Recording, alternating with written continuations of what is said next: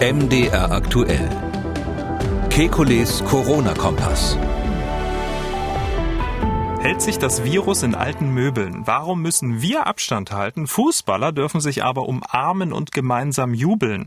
Dann drei oder fünf Tage Inkubationszeit. Was gilt denn nun? Und bei welcher Gelegenheit sind die Coronaviren auf den Menschen übergesprungen? Damit herzlich willkommen zu einem Hörerfragen-Spezial. Die Fragen kommen wie immer von Ihnen und die Antworten vom Virologen und Epidemiologen Professor Alexander Kekulé. Ich grüße Herr Kekulé.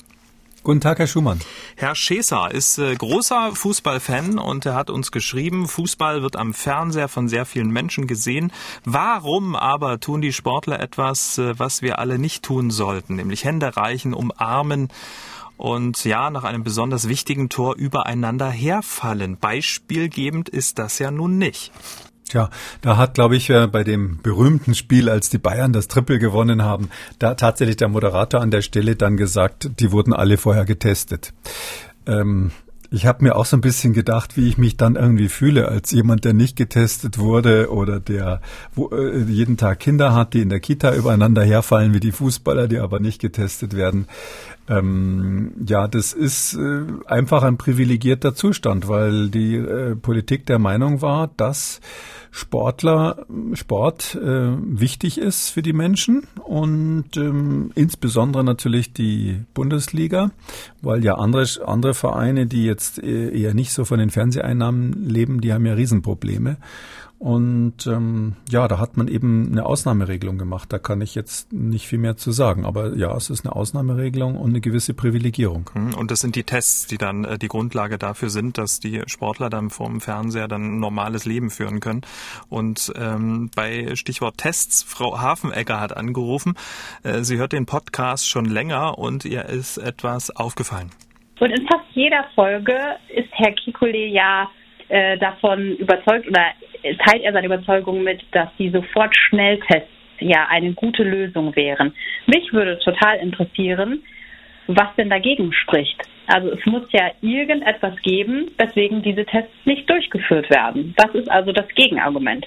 Ja, da kann man nur spekulieren. Also erstens ist natürlich so, die Ärzte sind gegen die Schnelltests, weil die sagen, sowas gehört in Ärztehand. Sowas dürfen nur Ärzte machen ähm, dass man in der Apotheke zum Beispiel sich den Blutdruck messen darf. Das ist, hat ja einen, einen erheblichen Widerstand gegeben. Da haben ja ganz viele gesagt, ähm, das geht gar nicht, das darf nur der Arzt machen. Apotheker dürfen keinen Blutdruck messen. Und die nächste Stufe war dann, dass Apotheker ja sogar in den Fingerpieksen und Zuckertests und sowas machen dürfen, noch ein paar andere Sachen. Auch da gab es eine lange Diskussion von den Ärzten, weil die Ärzte ja das Behandlungsprivileg haben. Also nur jemand, der approbiert ist, darf jemanden behandeln. Ein Naturwissenschaftler darf darf das zum Beispiel nicht. Das ist auch äh, juristisch ganz wichtig in Deutschland, weil unter Umständen so eine Behandlung dann als Körperverletzung ausgelegt wird. Und ähm, eine Körperverletzung mit Einverständnis des Betroffenen, das darf eben der Arzt machen, aber nicht jedermann. Das zweite sind die Hersteller der Tests die diese PCAs im Labor ähm, verkaufen, die verdienen Milliarden daran weltweit. Also richtig, richtig viel Geld die wären ja richtig dumm, wenn sie Schnelltests auf den Markt bringen würden, die ihr eigenes Geschäftsmodell kaputt machen. Ähm, und ähm, ja, und dann sind die Politiker da, die stehen da so mm, zwischen den Wissenschaftlern und da gibt's eben einige, zu denen ich offensichtlich gehöre, die schon immer sagen, wir brauchen die Schnelltests. Und da gibt's aber andere, die sagen, nee, das mit den Schnelltests, das brauchen wir nicht. Das ist äh, gar nicht so sinnvoll, so viele zu testen. Es gibt aktuell die Diskussion, ähm, die so in den Raum gestellt wird seit einigen Wochen, dass man sagt, man soll doch schwerpunktmäßig äh, sich darauf konzentrieren, Superspreader zu testen, also nur Superspreader-Ereignisse und sonst gar nicht mehr so viel zu testen. Ähm, sowas ähnliches hat Donald Trump in den USA ausgegeben. Auch die CDC, die amerikanische Gesundheitsbehörde, hat kürzlich äh, gesagt, ja, so viel zu testen ist eigentlich gar nicht so gut. Da empfehlen sie jetzt eigentlich ähm, äh, zum Beispiel von positiv getesteten nicht immer die Kontaktpersonen in Quarantäne zu bringen oder auch zu testen. Also haben da so ein bisschen so zurückgefahren sozusagen ihre Strategie eine riesen Gegenwelle bekommen. Aber ja, in der Wissenschaft gibt es eben auch Leute, die diskutieren, ob man das sinnvollerweise damit eingrenzen kann oder nicht. Ich kann Ihnen aber jetzt ehrlich gesagt kein überzeugendes Gegenargument nennen, weil sonst wäre ich ja davon überzeugt. Aber zumindest mal so die grobe Gemengelage zusammengefasst. Herr Flade aus Berlin hat äh, geschrieben, haben Sie eine Erklärung für die unterirdisch niedrigen Influenza-Erkrankten auf der Südhalbkugel? Was wir dort ähm, an Daten immer haben, das sind typischerweise eben Australien, das ist Neuseeland, ähm, das ist natürlich äh, Südamerika, Teile Südamerikas. Und ähm, dort ist es ja so, dass man vorgewarnt war, ähm, dass Covid-19 im Anrollen ist. Ähm, und die hatten ja noch viel mehr Vorwarnzeit als die Europäer und die Afrikaner. Und natürlich haben die sich da halbwegs geschützt. Und ähm, deshalb ist sozusagen äh, als Beifang des Influenza-Virus ähm, äh, hat, er, hat er Schaden genommen, in dem Sinn, dass es sich auch nicht ausbreiten konnte. Das haben wir in Deutschland auch so ähnlich gesehen. Da gibt's ganz gute Zahlen, dass eigentlich die ganz normalen Erkältungskrankheiten jetzt am Schluss der Saison, die wir hier hatten, deutlich zurückgegangen sind, dadurch, dass die Menschen Schutzmaßnahmen wegen Covid-19 ergriffen haben. Das ist für mich die Erklärung für die äh, Influenza-Lage auf der Südhalbkugel. Genau, war bei uns so schnell vorbei wie noch nie die Influenza-Saison. Diese Dame hat äh, ihre Frage auf unserem Anrufbeantworter hinterlassen. Es geht um FFP2-Masken. Da dachte ich am Anfang, die könnte man viermal in den Backofen stecken bei 60 Grad nach Gebrauch und dann äh, entsorgen. Und jetzt habe ich gehört, dass die also doch äh, sensibler sein könnten und weiß nicht, wie lange kann ich die aufsetzen und wie oder überhaupt ob kann ich sie reinigen. Tja, Oh wie. Also das kommt auf die Masken an. Da gibt es inzwischen ganz, ganz viele verschiedene m, hm, Produkte, die unterschiedliche Qualität haben. Ähm, ich weiß von einem Hersteller, der so ein Standardhersteller immer war für Krankenhausmaterial zu der Zeit, als man das noch alles äh, First Class kaufen konnte. Ähm, die haben auf ihrer Webseite jetzt ähm, ein Protokoll veröffentlicht, wie man ihre Masken reaktivieren kann, also mehrmals verwenden kann, speziell für Krankenhauspersonal. Ähm, die haben das richtig ausprobiert, wie lang es halt geht und wie man das genau machen soll. Ähm, das müsste man mit jedem Hersteller und meistens sind es ja heutzutage so No-Name-Produkte, wo man nicht genau weiß, wo sie herkommen, müsste man das einzeln machen, weil das wirklich vom Material abhängt. Ähm, deshalb kann ich dazu jetzt pauschal ehrlich gesagt nicht sagen, wie, wie das funktioniert, wie oft das funktioniert. Hm, und äh, mit der Reinigung, das ist ja auch eine sehr beliebte Frage, die immer wieder gestellt wird. Naja, also die FFP2-Maske würde ich jetzt, wir reden jetzt konkret von FFP2, ähm, da, da würde ich jetzt ehrlich gesagt sagen, ähm, wenn die dicht ist, also wenn ich merke, dass beim ganz normalen Atmen die Maske nicht mehr richtig zieht und ich also einen deutlichen Atemwiderstand ha habe, dann wird es erstens ungesund, weil das für die Lunge nicht so gut ist, gegen starken Widerstand anzuatmen und zweitens Zeit, die Maske einfach auszutauschen, dann würde ich sie wegschmeißen und eine neue kaufen. Inzwischen gibt es ja solche Masken wieder. Frau Mühlenhoff hat eine sehr spezielle Frage. Sie schreibt, gibt es Hinweise oder besteht überhaupt die Möglichkeit, dass eine Kreuzimmunität im Menschen entwickelt wird durch Kontakt zu tierischen Coronaviren, die nicht als Zoonosen gelten? Könnten diese Viren sich eventuell im menschlichen Körper vermehren, ohne eine Erkrankung auszulösen, aber trotzdem eine Immunantwort hervorrufen und vor Covid-19 schützen? Mit freundlichen Grüßen, Frau Mühlenhoff. Also das wäre extrem selten der Fall. Ähm, wir haben bei vielen Viren, die so im Tierreich vorkommen, die Situation, dass wir bei Tierärzten zum Beispiel oder bei Tierpflegern ähm, gerade jetzt so bei Tieren, die in der äh, gehalten werden, ähm, da äh, Nutztieren, da ist es so, ähm, dass wir dann Antikörper sehen, ohne dass das eine bekannte Zoonose wäre. Bei diesen Coronavirus-Erkrankungen im Tierreich, da gibt es eine ganze Reihe, die zum Beispiel bei Schweinen, bei Rindern, auch bei, bei Vögeln ähm, meistens Magen-Darm-Symptome machen, aber durchaus auch mal Atemwegserkrankungen, speziell bei Vögeln nicht so selten. Ähm, wir sehen da ganz, ganz selten äh, bei den Pflegern was. Ja, das sind so klar, es kommt mal vor, wenn Sie jemanden haben, der intensiven Kontakt mit den Tieren hatte. Aber das wird jetzt nicht äh, im größeren Stil dazu führen, ähm, dass wir irgendeine Art von Immunität in der Bevölkerung entwickeln.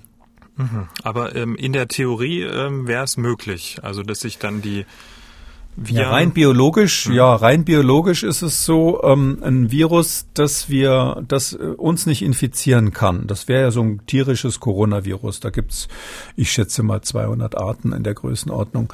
Und jetzt haben sie so ein tierisches Coronavirus und das, das befällt jetzt einen Menschen, der, wo es, wo es keine Chance hat, sich zu vermehren. Ähm, dann heißt es ja trotzdem, dass das irgendwo auf der Schleimhaut erstmal landet und wird vom Immunsystem abgeräumt, weil das nicht richtig andockt andocken kann, nicht richtig in die Zellen reinkommt oder vielleicht sogar, wenn es in die Zelle reinkommt, sofort erkannt und erledigt wird.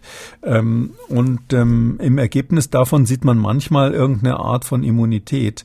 Ähm, das könnte rein theoretisch zumindest auf der Schleimhaut so eine lokale sage ich mal, Kreuzimmunität natürlich schon erzeugen. Wir haben da besondere Antikörper, die auf der Schleimhaut ähm, eine Rolle spielen. Äh, IgA heißen die.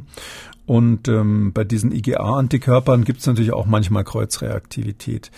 Ähm, das ist überhaupt nicht erforscht. Also das ist reine Spekulation. Ob das in diesem Fall sowas gibt, ich, mir ist kein Fall von einem Virus bekannt, wo man wirklich weiß, durch, dass durch eine IgA-Kreuzreaktivität, also durch so eine reine Schleimhautimmunität, wenn ich das mal so nennen darf, ähm, wirklich ähm, man von einem anderen Virus äh, effektiv geschützt ist. Also rein theoretisch wird sowas sicherlich ähm, erforscht jetzt. Ich glaube, dass die Leute das jetzt interessiert, weil das Thema Viruserkrankungen, die vom Tier auf den Menschen überspringen, wovor ja ähm, einige Wissenschaftler seit Jahrzehnten gewarnt haben, das ist natürlich jetzt überall als äh, Gefahr erkannt worden und deshalb wird es da auch mehr Untersuchungen zu geben. Aber im Moment kann ich nur sagen, wissen wir nicht. Möglich ist es, aber nicht sehr wahrscheinlich. Frau Schneider hört diesen Podcast schon sehr, sehr lange und hat eine Frage zu einer Ausgabe, als wir über ein Ferienlager in den USA gesprochen hatten. Und da waren ja zwei Gruppen und die ähm, hauptsächlich infizierte Gruppe waren die Gruppe der Jüngeren, äh, der Kinder. Und ähm, wenn ich den Podcast richtig verstanden habe, waren zum Zeitpunkt des Abbruchs ähm, die Kinder erst drei Tage im Ferienlager. Und jetzt wollte ich fragen, wie das mit der Inkubationszeit ähm, in Übereinstimmung äh, gebracht werden kann, dass die dann schon nach drei Tagen ähm, infiziert waren, weil eigentlich spricht man ja immer von den fünf Tagen. Tja, was stimmt denn nun? Mm, ja, ja, man hat es ganz schnell abgebrochen, aber es war so, dass der erste Fall ähm, schon vorher aufgetreten war. Das war in Georgia, dieses berühmte Camp, was also Welle geschlagen hat. Das ist bis jetzt einer der ganz spektakulären Fälle. Ähm, und zwar war das so, da ist eine Gruppe von Betreuern zuerst da gewesen. Die waren, glaube ich, eine Woche lang da. Und dann kamen ähm, die Kinder, die eigentlich diejenigen waren, die, die da dieses Ferienlager machen sollten. Und ähm, es ist so gewesen, dass man eben an der Schnittstelle, kaum waren die Kinder da, ist der erste Betreuer krank geworden. Also das hat von der Inkubationszeit schon gestimmt. Das war keine Inkubationszeit, die kürzer als fünf Tage war. Mhm, okay, also ähm, ist sozusagen an der Definition, ähm, wie lange die äh, Inkubationszeit dauert, jetzt erstmal nicht gerüttelt worden. Nee, wobei man sagen muss, wir sagen, man muss es ja hier vereinfachen so ein bisschen, wenn man, wenn man, wenn man Epidemiologie macht, dann will man jetzt nicht so akademisch darum machen, sondern man, man will praktische Anweisungen fürs Leben haben. Aber akademisch gesehen ist es so, es gibt Fälle, wo wir vermuten, dass die Inkubationszeit bei zwei Tagen lag. Und es gibt andere Fälle, so Extremfälle, sogar bis zu drei Wochen. Das ist natürlich dann umstritten, weil der einzelne Fall nie so exakt untersucht wurde, dass man wirklich sagen kann, jawohl, das ist jetzt bewiesen. Aber der Verdacht bestand immer, dass die Inkubationszeit bis zu drei Wochen sein kann, aber nur in extremen Ausnahmen. Darum hat man sich eben auf diese 14 Tage Quarantäne geeinigt. Inzwischen ist die Tendenz ja die, dass man innerhalb der 14 Tage Quarantäne nach fünf Tagen einen Test macht und dann sagt, okay, wenn du negativ bist, äh, darfst du wieder raus. Das ist ja schon eine deutliche Lockerung ähm, dieser, dieser Maßnahmen zuvorher. Und auch wenn jemand krank war, ähm, ist es ja so, dass man am Anfang gesagt hat, der muss mindestens zwei Wochen nach Abklingen der Symptome ähm, noch in Quarantäne oder Isolierung bleiben. Und inzwischen hat man das reduziert auf zehn Tage. Also das heißt also, man engt es jetzt ein, nicht weil es keine Ausnahmen gibt, sondern weil man einfach sagt, Mensch, wenn ich da 95 Prozent der Fälle mit abgreife, dann muss ich jetzt nicht alle äh, mit verlängerten Quarantänen und Isolierungsmaßnahmen äh, quälen äh, wegen der Paar, die man da nicht erwischt. Herr Füllenbach hat geschrieben, er ist Kinderarzt. Wie hoch ist die Ansteckungsgefahr über die normale Berufsbekleidung? Wir sind eine größere Kinderarztpraxis und führen schon seit Anfang April recht intensive Testungen bei Kindern durch. Wir testen zwar inzwischen nicht mehr jeden Schnupfen, haben aber an die 800 Abstriche bei Kindern mit Husten, Schnupfen, Fieber durchgeführt. In Testzentren sind die Mitarbeiter immer komplett vermummt, tragen insbesondere auch Kittel, Brille, Handschuhe und Haube.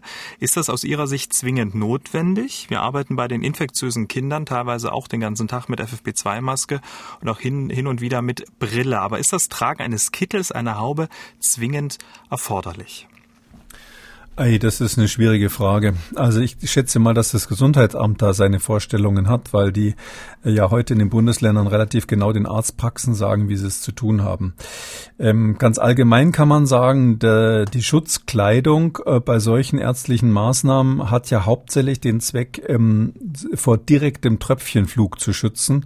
Das heißt, wenn ich dem Kind äh, einen Tupfer in den Rachen oder gar in die Nase schiebe, dann kommt es eben dazu, dass das Kind niest oder hustet oder ähnliches ähm, und oder schreit, was natürlich auch Tröpfchen produziert.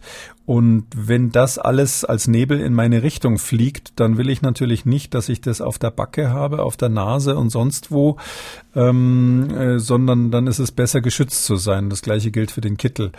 Natürlich könnte man pragmatisch sagen, bei mir schreien die Kinder normalerweise nicht. Äh, in 99 Prozent der Fälle kriege ich das ähm, sauber hin. Äh, in so einem Fall äh, würde ich dann als Arzt sagen, okay, das sieht auch irgendwie besser und netter aus dem Patienten gegenüber, wenn ich da nicht so komplett vermummt wie im Ebola-Zentrum rumlaufe.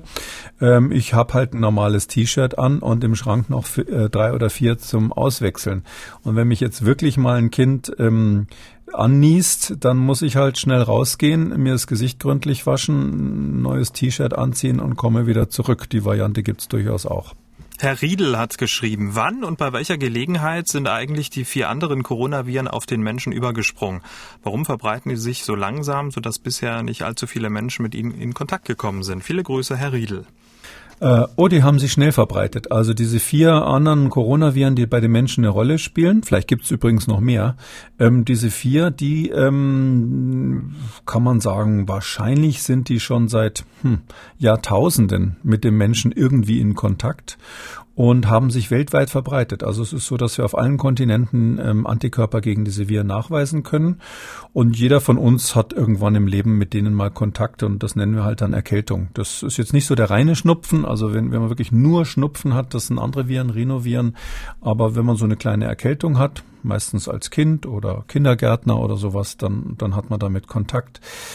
Ja, seit wann sind die bei uns? Das wissen wir nicht genau. Wir, wir wissen, dass die wahrscheinlich am Anfang ähm, relativ schwere Erkrankungen gemacht haben. Das ist so die Theorie, die im Moment im Raum steht, dass die mal angefangen haben wie Covid-19, aber sich dann nach und nach zu benehmen äh, gelernt haben, weil nur ein Virus, was seinen Wirt in, halbwegs in Ruhe lässt, natürlich massiv verbreitet wird. Das ist ja viel netter, wenn man so ein Erkältungsvirus ist und zig Millionen Menschen jedes Jahr äh, infizieren kann, als wenn man als Coronavirus dann weltweit zum Staatsfeind Nummer eins erklärt wird und alle laufen mit der Maske rum. Das ist aus Sicht des Virus natürlich dann nicht so erfolgreich. Frau Immler aus dem schönen Allgäu hat angerufen und zwar, sie hat vor vielen, vielen Jahren Albert Camus gelesen, und zwar sein Klassiker Die Pest. Und seitdem lässt sie eine Frage nicht mehr los. Und da war in diesem Buch ein Satz drin, äh, dass die Menschen sich sicher wogen nach einer Zeit. Was sie aber nicht wussten, ist, dass in alten Möbeln, zum Beispiel am Schreibtisch, in der Schublade, im alten Schrank und so weiter, diese Überträger dieser Krankheit überleben konnten. Und das hat mich damals total erschreckt und dachte, das ist ja unglaublich. Und habe dann von da an auch Abstand genommen, irgendwelche alten Möbel zu kaufen, Antiquitäten oder so waren für mich damit erledigt. Ja, vielleicht hat es, stimmte das gar nicht, was da in diesem Buch stand. Ähm, vielleicht war das schriftstellerische Freiheit. Tja, schriftstellerische Freiheit. Und Frau Immler will natürlich wissen, ob sich Viren, Bakterien in alten Möbeln halten, auch über Jahre, Jahrzehnte, Jahrhunderte. Also Jahrhunderte natürlich nicht. Also erstens das äh, die Pest von Camus äh, lese ich übrigens immer in der ersten Vorlesungsstunde Mikrobiologie ein Stück draus vor, weil das äh, doch eine ganz spannende Schilderung ist. Ähm, aber das spielt ja in Nordafrika und ähm, das sind Bakterien äh, und diese Pestbakterien, die diese Krankheit auslösen, die werden eben von Ratten und von Flöhen übertragen. Und es ist so, dass insbesondere diese Flöhe eine Weile überlebt haben. Und ähm, da ist es in der Tat so gewesen, dass bei den Pestausbrüchen hat man zum Teil die Ratten äh, eliminiert, aber dann übersehen, dass die Flöhe noch da sind. Äh, daneben können Pesterreger auch eine ganze Weile im Staub überleben, ähm, wenn die Ratten da ähm, reingepinkelt haben, ähm, sodass das bei Camus im Prinzip schon alles richtig ist. Ähm, es ist nur so, das kann man überhaupt nicht auf Covid-19 übertragen. Also das ist eine ganz andere Situation. Ähm, es sind andere Erreger, es sind Bakterien statt Viren und die äh, Bedingungen, wie das übertragen wird, die sind komplett anders. Aber in der Tat, die Pest ist eine Krankheit, die bis heute ja nicht ausgerottet ist. In Madagaskar haben wir noch Ausbrüche gelegentlich und äh, da sieht man, dass es in manchen Regionen der Welt nicht einmal gelingt, eine Erkrankung, äh, für die man eigentlich Ratten und Flöhe als Überträger braucht, nicht einmal sowas effektiv auszurotten weil die hygienischen Verhältnisse so schwierig sind. Und da können wir uns glücklich, äh, glücklich schätzen, dass wir hier in Deutschland solche Probleme schon sehr lange nicht mehr haben. Hm, aber wie sich sowas dann auch verfestigt, ne? wenn man so einen Roman dann liest und ähm, dann auch so Rückschlüsse auf sein Leben äh, schließt, dann keine, keine äh, Antiquitäten mehr kauft und sich dann ganz anders einrichtet. Das ist dann in dem Fall ein bisschen übertrieben. Die Frau Immler, die kann jetzt das nachholen, was sie die letzten Jahrzehnte äh, nicht gemacht hat. Na, ich hoffe, dass sie nicht wegen, wegen ihrer ähm, literarischen Begeisterung für Camus jetzt ähm, ihr, ihr Leben lang keine Antiquitäten mehr gekauft hat.